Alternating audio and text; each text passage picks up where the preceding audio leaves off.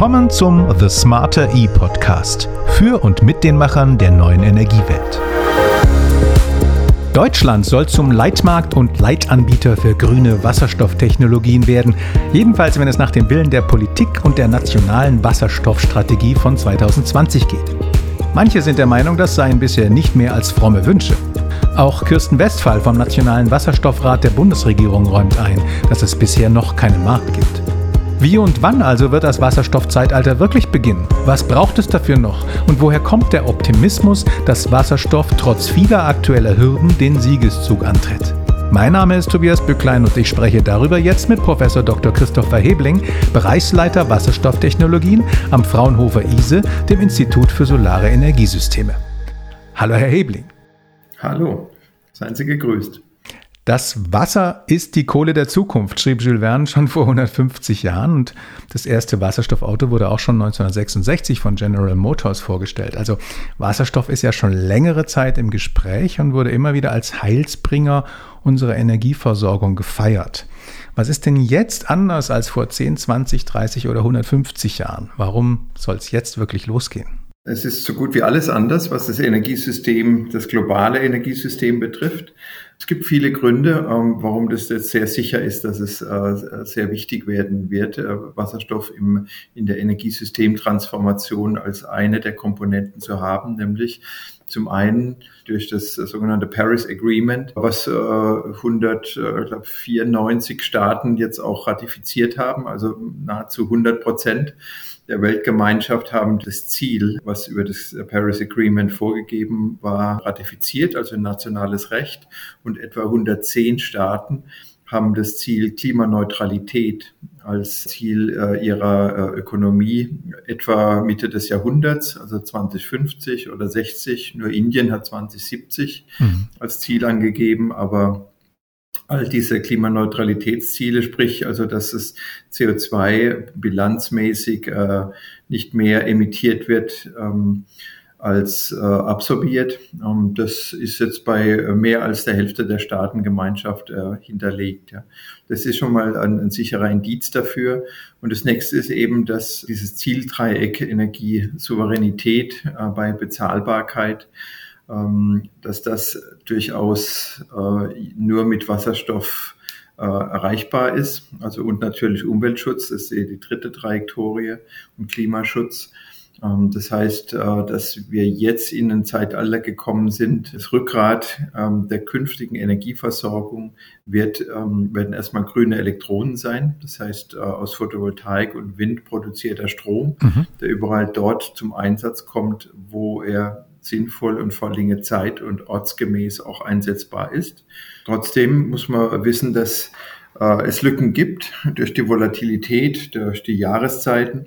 Und diese Lücken können aufgefüllt werden durch einen synthetisch nachhaltig hergestellten Energieträger. Und das ist zunächst mal Wasserstoff der grüne Wasserstoff in dem Fall dann eben, der nachhaltig aus äh, nachhaltiger Energie hergestellt wird. Ja. Jetzt ist ja einer der Hauptangriffspunkte von Wasserstoffgegnern die, der schöne Begriff Wirkungsgrad, weil eben in der Herstellung von Wasserstoff viel Energie benötigt wird, mehr als hinterher enthalten ist und auch bei der Umwandlung dann wieder zurück in Strom geht wieder was verloren. Jetzt haben wir noch nicht mal mehr 100% Erneuerbare im Stromnetz. Ist es denn dann sinnvoll, jetzt schon äh, über Wasserstoff aus äh, Überschussstrom sozusagen zu sprechen? Ja, äh, genau aus dem Systemgedanken, die Sie, den Sie eben erwähnt hatten. Mhm. Ähm, man muss wissen, dass die Stromanwendung nur etwa 20 Prozent der Endenergie in Deutschland ausmachen. Mhm. Das ist übrigens für die meisten Ökonomien auch so. 80 Prozent der Energieanwendung, also sprich Wärme und Transport und auch Industrieanwendungen, sind jetzt abgedeckt über Moleküle. Mhm. Äh, sprich, wenn wir 100 Prozent Grünstrom im Netz ha äh, haben, das können wir erreichen, auch in Deutschland, also brauchen wir noch zehn Jahre, vielleicht ein bisschen länger, dann haben wir trotzdem nur ein Fünftel der Aufgabe erfüllt. Mhm. Die anderen 80 Prozent ähm, sind im Moment Öl, Gas und Kohle äh, dominiert. Und äh, das heißt, wir müssen zunächst mal, und da stimmt die Argumentation, dass wir erstmal Strom in die Sektoren überführen sollten, äh, die erreichbar sind über Strom. Das sind zum Beispiel die batterieelektrische straßengebundene Mobilität mhm. im, im Pkw-Bereich. Ähm, es sind äh, im Wärmesektor über Wärmepumpen. Ähm, das ist erreichbar. Vieles ist aber auch nicht erreichbar aus unserer Sicht ganz klar die Güter, Güterstraßenverkehr ist eine Domäne von betankbaren Systemen, mhm. genannt LKWs, oder aber auch äh, Schiffe und der Flugverkehr ist ganz klar, das sind Domänen äh, von tankbaren. Was schwer ist und weit fahren muss oder fliegen muss, genau. Mhm. Genau, und was lange unterwegs ist, ja, genau. Und mhm. äh, da gehört eben auch der straßengebundene Verkehr dazu, Flottenanwendungen beispielsweise, die schnell getankt werden müssen und eine hohe Reichweite erreichen müssen. Jetzt haben Sie ja gerade eben äh, von den 20 Prozent Strom gesprochen, wobei eben, wenn wir jetzt im Bereich Verkehr und auch im Bereich Wärme ja schon auch in Richtung Strom gehen, wird aus diesen 20 Prozent wahrscheinlich ein höherer Anteil. Und den wiederum haben wir ja noch lange nicht aus Erneuerbaren befriedigt. Dahingehend war die Frage vielleicht auch nochmal präzisiert. Eben bis wir das erreicht haben, ähm, haben wir wahrscheinlich wenig übrig, um Wasserstoff herzustellen, gerade noch mit diesem schlechten Wirkungsgrad. Ja, ich meine, da muss man eine zusätzliche Komponente noch erwähnen, nämlich, dass wir heutzutage etwas mehr als 70 Prozent unserer Energieversorgung durch Importe abdecken. Mhm. Genau über die genannten Moleküle, äh, nämlich Öl, Gas und äh, Kohle. Und wir kennen die aktuelle Problematik darum. Mhm. Ähm, so, und das heißt, ähm, es ist durchaus ein Ziel, noch stärker die Erneuerbaren auch in Deutschland auszubauen, so gut es geht. Wir können den, den Strom komplett über Erneuerbare adressieren, aber es, wir können nur einen Teil der jetzt nicht durch Strom erreichbaren Sektoren äh, dann erreichen. Mhm. Das heißt, äh, wenn man sich die Studienlandschaft anguckt, und das machen wir ständig, wir schreiben auch selbst Studien, annahmenbasiert natürlich, ähm, und dann kann man so ganz grob sagen, etwa die Hälfte der Energieträger werden auch künftig importiert werden, mhm. Ähm, weil wir als Deutschland, das Ziel ist auch inzwischen gar nicht mehr formuliert, dass wir energieautark oder energiesouverän sind, sondern äh, wenn, dann ist es ein europäisches Ziel. Und selbst für Europa ist es eigentlich nicht äh, so formuliert, sondern auch Europa wird ein Importland von Energieträgern sein. Und darüber äh, ist eigentlich äh, ganz klar, dass auch, das kann nur über Wasserstoff gehen, hm. beziehungsweise Wasserstoffderivate, wie wir sagen. Das heißt also Produkte, die aus grünem Wasserstoff und einem weiteren Molekül, entweder Stickstoff, dann macht man Ammoniak oder wenn man eine CO2-Quelle hat aus zum Beispiel biogenen Quellen, würde man daraus dann eben Methanol oder längerkettige Kohlenwasserstoffmoleküle machen. Das ist dann äh, sind sogenannte äh, die, die Ethergruppe, die Methylether oder so. Das, damit kann man auch Ersatzstoffe für Diesel und andere Energieträger synthetisieren. Jetzt haben wir gleich ein ganz großes Feld aufgemacht, schon mit Methanol und auch den Importen. Gehen wir noch einmal vielleicht zurück, weil sich auch nicht jeder so gut auskennt mit der Elektrolyse. Da gibt es drei Verfahren oder verschiedene Arten, die alle schöne Abkürzungen haben, AEL, PEM und HTE. Vielleicht können Sie unseren Zuhörerinnen und Hörern einmal kurz und griffig erklären, was diese drei Verfahren bedeuten und was jeweils die Vor- und Nachteile sind.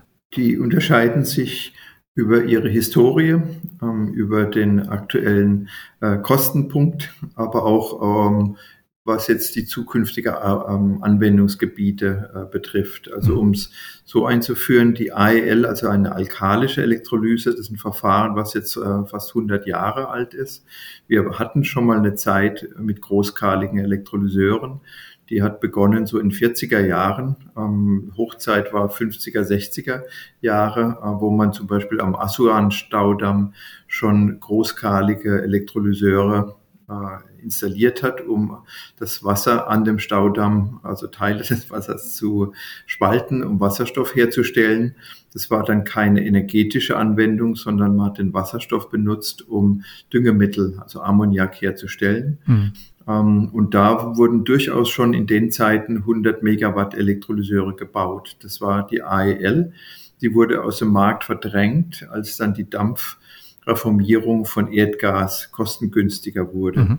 Das heißt, die Dampfreformierung, so wird jetzt auch aller Wasserstoff in der Welt äh, äh, hergestellt. Das sind etwa 94 Millionen Tonnen Wasserstoff, ist auch jetzt der Weltmarktbedarf. Und ähm, das heißt, jetzt äh, kommen wir zurück zu der alkalischen äh, Elektrolyse, die nochmal schon in 100 Megawatt Skalen äh, im Markt waren. Mhm. Jetzt kommen halt andere Vorzeichen dazu, mhm. ähm, weil man einfach die CO2-Bilanz von dem Prozess ist natürlich viel besser bei einem Elektrolyseur. Mhm. Die zweite Technologie, die Polymer-Elektrolyt-Membran-Elektrolyse, die PEM, die Sie erwähnt hatten, ähm, ist eigentlich auch schon viele Jahrzehnte alt, ähm, ist eine, ähm, eine Membrantechnologie, die übrigens genauso funktioniert wie die PEM-Brennstoffzellen in Fahrzeugen beispielsweise, mhm. nur eben äh, invers.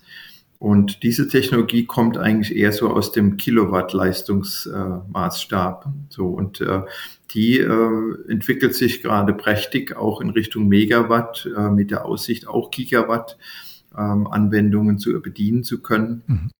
Das ist einfach ein zeitlicher Verzug. Wir rechnen damit, dass bis etwa äh, Ende des Jahrzehnts auch die Kosten, ähm, das heißt die Herstellungskosten von Wasserstoff äh, gleich sein werden, von alkalisch und der PEM-Elektrolyse. Mhm. Ähm, technisch könnte man noch sagen, dass äh, die Leistungsdichte oder die Stromdichte jetzt bei einem PEM-Elektrolyseur viel, viel höher ist. Sprich, damit kann man einen, eine bestimmte Leistung ähm, mit einem viel geringeren äh, Fußabdruck, wie wir sagen, äh, herstellen. Das heißt, es ist gut für zum Beispiel Tankstellen in Innenstädten. Mhm. Da kann man vor Ort äh, auch Megawatt Elektrolyse in einem Container realisieren. Und die dritte, die HT, nämlich Hochtemperatur-Elektrolyse, ähm, ist eine, wie der Name sagt, also die findet bei hohen Temperaturen, nämlich so etwa 900 Grad statt. Ähm, die hat, äh, die ist, das ist eine keramische Technologie, die ist äh, in der Entwicklungsreife noch nicht so weit, dass da auch wirklich äh, große Leistungen mit hergestellt werden könnten, hat aber durchaus auch ein hohes Erwartungspotenzial überall dort, wo, wo man schon im industriellen Kontext ist, das heißt Abwärme hat, Hochtemperaturabwärme, zum Beispiel in der Stahlerzeugung und mhm. anderen Anwendungen. Und dann hat man nämlich einen fantastischen Wirkungsgrad. Mhm. Und äh, insofern ähm, ist auch das, was ähm, worauf der Markt wartet und sich freut. Aber mhm. im Moment sind eben die Lebensdauern noch nicht dort, wo sie sein sollten. Und wie gesagt, auch die Leistungen äh, sind noch nicht in, den, in der Mega- oder Gigawatt-Klasse. Ich habe ja mal einen ähm, Elektrolyseur besucht in Rheinfelden für ein Video mhm. und ähm, die hatten mir damals gesagt, es sei halt schwierig, den dort erzeugten Wasserstoff äh, ja an den Markt zu bringen, weil halt aus Erdgas hergestellte äh, Wasserstoffe viel günstiger sind. Ähm, worin besteht jetzt die Hoffnung, dass wir da eine wirtschaftliche oder konkurrenzfähige Form von grünem Wasserstoff kriegen? Man muss wissen, die Preisbildung ist volatil. Das sehen wir jetzt. Ja. Die Megawattstunde Erdgas, die war noch Anfang letzten Jahres bei 20 Dollar. Die war zwischenzeitlich bei 340 Dollar. Hm. Jetzt ist sie bei 100 Dollar. Ähm, das heißt, äh, wir können eigentlich im Moment gar nicht voraussagen, äh, was der Erdgaspreis sein wird in, in Zeiten, angenommen, sie beruhigen sich in ein paar Jahren wieder ähm, das ist unklar. Mhm. Das heißt, auch der Wasserstoffpreis aus der Dampfreformierung ähm, lässt sich im Moment gar nicht äh, prognostizieren. Das ist eine Volatilität, auch des, äh, was wir sagen, grauen Wasserstoffs mhm. ähm, ist nicht klar. Das zweite ist, man muss wissen, eine Tonne Wasserstoff aus Erdgas produziert zehn Tonnen, eher zwölf Tonnen sogar äh, CO2, was derzeit in die ähm, Atmosphäre emittiert wird. Wenn CO2 mal einen ernsthaften CO2-Preis, also die Emissionen mhm. bekommt, im Moment ist er ja glaube, bei 40 oder sowas Dollar, wenn das mal auf 50 oder gar 100 geht, dann kann man das allein schon deswegen gar nicht mehr machen, weil das viel zu teuer ist. Ja. 10 mhm. Tonnen CO2 zu emittieren und das zu bepreisen auch, äh, wenn man eine Tonne Wasserstoff will. Auch da hat man dann die sogenannte, wir nennen das Fossil Parity, also der Gleichstand eben von grünen gegenüber ähm, fossilen Technologien erreicht. Und das nächste ist natürlich auf der Elektrolyse-Seite erwarten wir schon durch Skaleneffekte eine deutliche Kostenreduktion der Elektrolyseure. Der Wirkungsgrad ist jetzt schon bei über 70 Prozent. Der ist eigentlich sehr gut.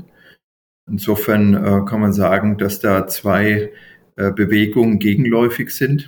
Ähm, Elektrolyseure werden günstiger, das heißt die reinen Gestehungskosten von Wasserstoff durch die Elektrolyse. Übrigens auch die erneuerbaren Energien äh, werden auch erwartungsgemäß weiter günstiger werden. Mhm. Ähm, wir haben jetzt in Saudi-Arabien etwa äh, Gestehungskosten für grünen Strom aus der Photovoltaik von einem Cent die Kilowattstunde. Mhm ähm, Onshore Wind äh, etwa bei zwei Cent. Das waren die besten Angebote, die ähm, äh, auch zum Zuschlag kamen. Mhm. Und es wird erwartet, dass nächstes Jahr die 1-Cent-Marke sogar noch unterschritten wird in diesen Ländern. So, und das heißt also, ich bin sehr zuversichtlich, dass wir wenn man genau rechnet, haben wir jetzt schon diesen Fossil Parity Punkt erreicht. Ja. Mhm. Aber nochmal, ich will jetzt nicht so tun, als dass äh, die jetzigen Erdgaspreise, sollten wir auch nicht, mhm. als, äh, als ob die jetzt dauerhaft dort bleiben würden. Ja. Aber Sie sehen an den Schwankungen, was sich, äh, was in der Preisbildung, äh, was da los ist derzeit. Das stimmt. Mein Besuch bei dem Elektrolyseur war natürlich auch vor dieser ganzen Krise jetzt. Ähm, Sie hatten vorhin über Importe gesprochen, da wollte ich zunächst mal einmal noch eine Nachfrage, weil Sie gerade den Preis äh, in Saudi-Arabien von grünem Strom genannt hatten. Wäre da der Gedanke, den ganzen Wasserstoff zu importieren oder den grünen Strom, um den Wasserstoff hier herzustellen? Also der Gedanke ist, und das wird schon realisiert, ähm, dass in diesen Ländern, wo man über große Flächen, über ideale Standorte im Sinne der äh, Solar- und Wind, Bedingungen, dass man dort jetzt große Anlagen aufbaut. Das passiert jetzt schon, äh, während wir sprechen. Ja. Wird zum Beispiel in Saudi-Arabien ein äh, Solar- und Windpark von vier Gigawatt Größe gebaut. Mhm. Der wird gekoppelt mit einem Elektrolyseur von 2,2 Gigawatt Größe. Übrigens ähm, alkalische Elektrolyse von ThyssenKrupp aus Deutschland. Mhm. Und damit wird äh, Wasserstoff erzeugt und äh, aber nicht als Wasserstoff exportiert, sondern man macht dort noch einen Folgesyntheseprozess, in dem man aus der Stickstoff, äh, den Stickstoff aus der Luft entnimmt mhm. durch Luftzerlegeeinheiten. Das ist Stand der Technik und Stickstoff mit ähm, Wasserstoff zu Ammoniak synthetisiert. Das ist ein sehr einfaches Molekül, NH3, eben ein Stickstoff, drei Wasserstoffatome. Ähm, und das wiederum wird äh, übrigens schon in gut zwei Jahren ähm, exportiert werden nach Rotterdam. Also Ende, so, also in 25 wird es äh, exportiert werden. Ja, auf diese weite Strecke macht es natürlich auch wenig Sinn, den Strom äh, hierher zu bringen, um dort äh, Wasserstoff draus zu machen. Das ist schon klar. Wenn man jetzt etwas näher schaut, könnte man natürlich schon auch auf die Idee kommen, dass man dann den Strom von französischen Atomkraftwerken bezieht, zum Beispiel. Also es gäbe ja auch inzwischen andere Möglichkeiten, beziehungsweise vielleicht noch einmal eine Einschätzung, warum können wir den Wasserstoff nicht selbst produzieren, hier wo er gebraucht wird, dezentral, vielleicht in kleineren äh, Portionen ähm, und mit heimischer erneuerbarer Energie.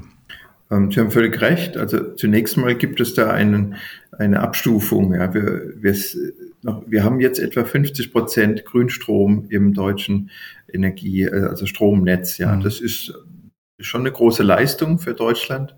Ähm, wir sehen aber jetzt, wenn es mal November und Dezember wird, äh, wenn dann die Nebelfelder äh, wochenlang da sind und weder Wind noch äh, Sonne zu einer stabilen Stromversorgung sorgen, auch bei, wenn wir doppelt so viel oder dreimal so viel Kapazitäten in Deutschland hätten, würde trotzdem da nichts produziert werden. Also mhm. das heißt, wir brauchen Speicher, saisonale Speicher. Und ähm, wir müssen jetzt schon dafür sorgen, dass äh, die Sektoren, die nicht über Strom erreichbar sind, äh, dann eben nachhaltige Moleküle auch bekommen. Das heißt, das, sind, das ist nichts Konkurrierendes, sondern das ist additiv. Also wir müssen in jedem Fall die Erneuerbaren so schnell wie möglich äh, hochfahren. Übrigens ein Faktor 5 ist da der Zielwert. Ja, also wir werden viel, viel, viel mehr von der Voltaik sehen in den nächsten Jahren und Jahrzehnten. Äh, mhm. auch Wind, auch Wind äh, onshore. Aber ähm, das wird trotzdem nicht reichen. Ja? Also der Wasserstoff wird in Deutschland schon auch wichtig sein für äh, regionale äh, Energielösungen. Das heißt, es gibt Regionen, die insbesondere im ländlichen Raum die eigentlich jetzt schon Richtung 100 Prozent ähm, gehen. Mhm. Das heißt, die haben ein bisschen Windanlagen, die haben im Süden große Photovoltaikfelder. oder auf den Scheunen, wie auch immer, ja. Also Energiekommunen sind das, ja. Mhm. Äh, die haben Biomasse, äh, womit man, das ist ja eine Regelenergie, die Biomasse. Und die brauchen eben einen Energieträger, der entweder ähm, in die äh, Mobilität auch Einzug äh, finden kann. Das heißt, dass, dass man eben in dem Fall Wasserstoff eben auch tanken kann für die regionale Mobilität aber auch als saisonaler Speicher, äh, um das Netz auch zu stabilisieren. Das heißt, in, in solchen Regionen werden bald, werden wir große Elektrolyseure sehen. Groß heißt immer noch Megawattbereich, 10 bis 100 Megawatt vielleicht. Ja. Mhm. Aber ähm, das Schöne an, und da spielt die PEM-Elektrolyse dann eine große Rolle, weil die sehr schnell regelbar ist. Das heißt, an den Netzknoten installierte PEM-Elektrolyseure können das Netz als äh, Last quasi stabilisieren. Man kann das äh, von 100 Prozent auf 200 Prozent äh, nominale Kapazität hochziehen, aber auch äh, auf 10 Prozent runterregeln, ja, je nachdem, ob man zu viel oder zu wenig Strom im Netz hat. Sie hatten ja äh, für 2050 einen Bedarf von circa 250 Terawattstunden grünen Wasserstoff angesetzt, den Deutschland importieren muss. Insofern ähm, habe ich das jetzt, glaube ich, richtig verstanden, dass wir zwar natürlich den grünen Strom ausbauen müssen, aber nicht warten können, bis wir da genügend ausgebaut haben, bevor wir anfangen, den übrigen Bereich, wie Sie sagen, der nicht erreichbar ist äh, durch äh, Strom, ähm, zu bedienen mit fossilfreier Energie. Das ist der Gedanke. Sie haben vorhin schon mal angedeutet, dass Sie auch davon ausgehen, dass es synthetische Kraftstoffe für Pkw geben wird. Jetzt haben natürlich eigentlich viele Wissenschaftler und Fachleute aus der Autoindustrie gesagt, äh, synthetische Kraftstoffe sind tot, ähm, die wird es nicht geben. Da weichen Sie ein bisschen ab von der Meinung von manchen anderen. Wie kommen Sie zu Ihrer Prognose, dass es die geben wird? Ähm, also grundsätzlich versuchen auch wir nur Szenarien zu entwickeln und keine Prognosen, die die okay. Zukunft sozusagen festlegen wollen, sondern wir beschreiben Korridore. Aber Ihre Frage trifft natürlich den Kern im Moment. Ne? Sie verfolgen vielleicht auch die CO2-Minderungen im Verkehrssektor. Mhm. Äh, nämlich in den letzten 30 Jahren ähm, ist der, die CO2-Emission bei rund 160 Millionen Tonnen CO2 absolut konstant geblieben. Mhm. So, und jetzt gibt es eben die starken Ziele, ähm, die übrigens über das Klimaschutzgesetz auch wirklich gesetzlich verankert sind. Also das sind nicht mehr nur Visionen, äh, die man gerne erreichen würde und wenn nicht, ist halt schade, hm. sondern es ist gesetzlich hinterlegt. So, und deswegen gibt es ja auch den Klimarat, der dann immer Zeugnisse austeilt. Und da ist insbesondere der Verkehrssektor äh, im Moment noch nicht äh, sehr auffällig, äh, dass da die Hausaufgaben gemacht werden, sondern wir haben immer noch äh, knapp 160 Millionen Tonnen, sage ich mal. Mhm. So, und das heißt, ähm, klar, jetzt gibt es sehr starke Initiativen, berechtigt auch, dass wir äh, möglichst viele Batteriefahrzeuge auf die Straßen bekommen, damit eben ähm, die CO2-Bilanz zumindest die Chance hat, irgendwann besser zu werden. Wenn man äh, Graustrom äh, lädt und dann ist die CO2-Bilanz ja auch nicht besser unbedingt, aber trotzdem, wenn der Strom, je grüner er wird, umso grüner wird auch die Mobilität. Das ist mhm. alles verstanden, macht Sinn. Aber wir äh, gehen davon aus, dass äh, eine Technologie alleine äh, die Ziele nicht erreichen werden. Äh, erstens in der Geschwindigkeit nicht und zweitens ähm, auch nicht ähm, im Sinne der äh, der Netzstabilität beziehungsweise auch der Verfügbarkeit an zu allen Zeiten, an allen Orten Grünstrom zu haben. So, und das heißt, dass wir einfach Resilienz aufbauen müssen. Ja. Das heißt, wir, wir müssen sicherstellen, dass wir nicht nur auf eine Technologie setzen, weil es könnte ja zum Beispiel sein, dass das Netz tatsächlich durch die Belastung instabil wird. Ja. Das mhm. wird zwar im Moment noch abgestritten, aber ähm, wenn dann wirklich mal 10 Millionen Autos am Netz hängen und äh, die zu ähnlichen Zeiten natürlich auch geladen werden wollen. Und dann ähm, ist die Frage, was ist nötig, was ist ein Aufwand, um dieses Netz trotzdem zu 100 Prozent stabil zu halten.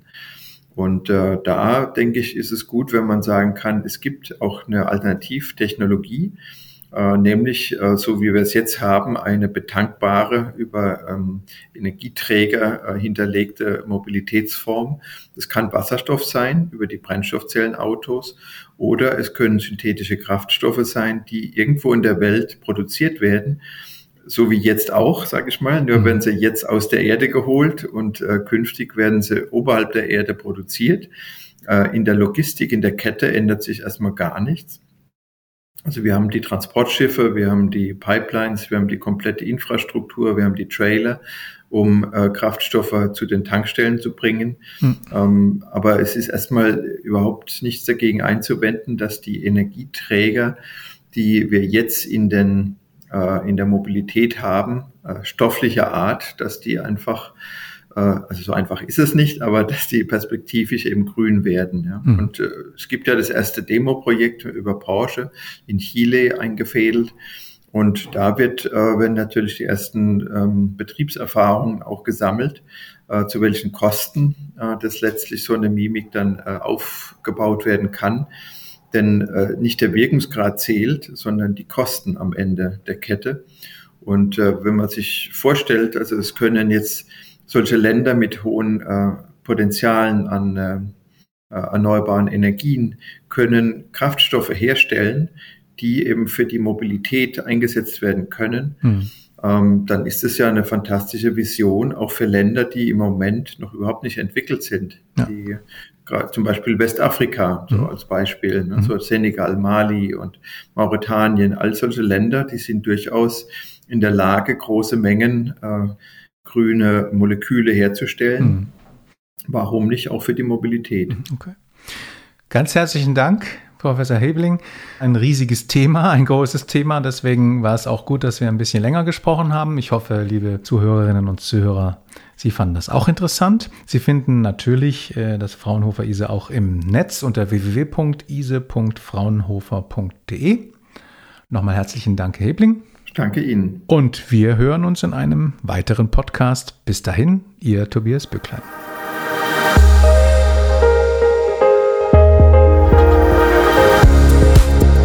Mehr Infos zu Innovationen, Trends und Entwicklungen im Bereich grüner Wasserstoff finden Sie auf dem Ausstellungsbereich Green Hydrogen Forum und Expo von The Smarter E Europe, Europas größter energiewirtschaftlicher Plattform vom 14. bis 16. Juni 2023 in München. Alle Infos dazu finden Sie im Netz unter www.thesmarteri.de.